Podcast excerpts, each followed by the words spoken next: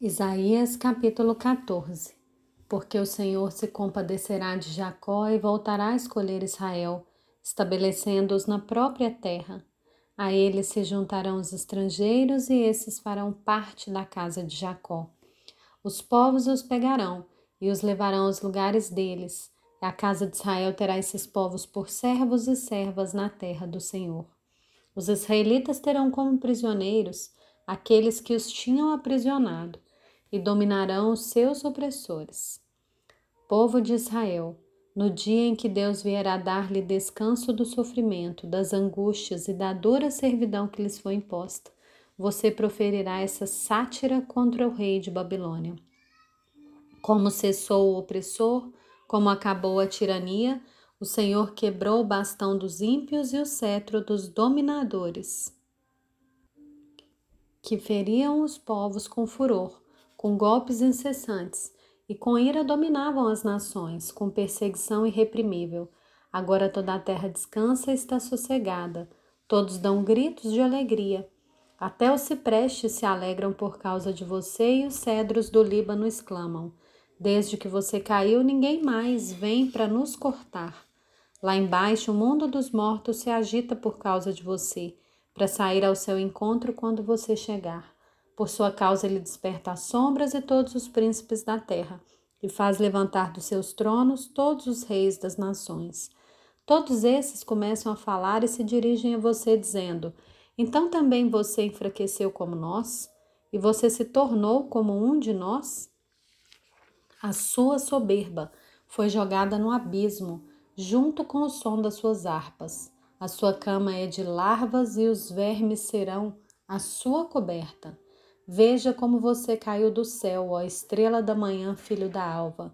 Veja como você foi lançado por terra, você que debilitava as lações. Você pensava assim: subirei ao céu, exaltarei o meu trono acima das estrelas e me assentarei no monte da congregação nas extremidades do norte. Subirei acima das mais altas nuvens e serei semelhante ao Altíssimo, mas você descerá ao mundo dos mortos no mais profundo do abismo. Os que virem você olharão atentamente e perguntarão: É este o homem que fazia a terra tremer e que abalava os reinos, que transformava o mundo num deserto e arrasava suas cidades, que não deixava seus prisioneiros voltarem para casa? Todos os reis das nações. Sim, todos jazem com honra, cada um em seu túmulo. Mas você é lançado fora da sua sepultura como um renovo abominável, coberto de mortos traspassados à espada, e que descem a cova de pedras como um cadáver pisoteado.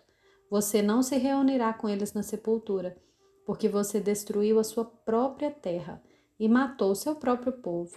A descendência dos malfeitores jamais será renomeada. Preparem a matança dos filhos dele por causa da maldade de seus pais, para que eles não se levantem, tomem posse da terra e encham o mundo das cidades. De cidades. Eu me levantarei contra eles, diz o Senhor dos Exércitos. Acabarei com o nome e os sobreviventes da Babilônia, com seus descendentes e a sua posteridade, diz o Senhor. Farei dela habitação de ouriços e um lugar de pântanos Vou varrê-la com a vassoura da destruição, diz o Senhor dos Exércitos. O Senhor dos Exércitos jurou, dizendo: Como pensei, assim será, e como determinei, assim acontecerá. Esmagarei a Síria na minha terra e nas minhas montanhas a pisarei, para que o seu jugo se afaste de Israel e a sua carga se desvie dos ombros dele.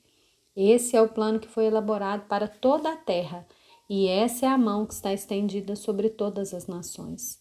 Pois, se o Senhor dos Exércitos o determinou, quem poderá invalidá-lo?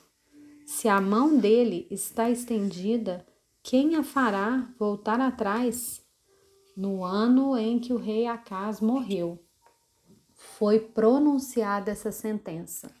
Não se alegrem todos vocês da Filístia por estar quebrada a vara que os feria porque da raiz da cobra sairá uma víbora, e o seu fruto será uma serpente voadora. Os primogênitos dos pobres serão apacentados, e os necessitados se deitarão em segurança. Porém, farei morrer de fome a sua raiz, ó Filístia, e os seus sobreviventes serão mortos.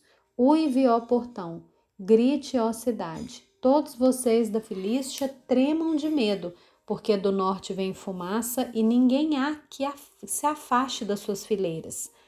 Que resposta se dará então aos mensageiros daquele povo? O Senhor fundou Sião e nela os aflitos do seu povo encontram refúgio.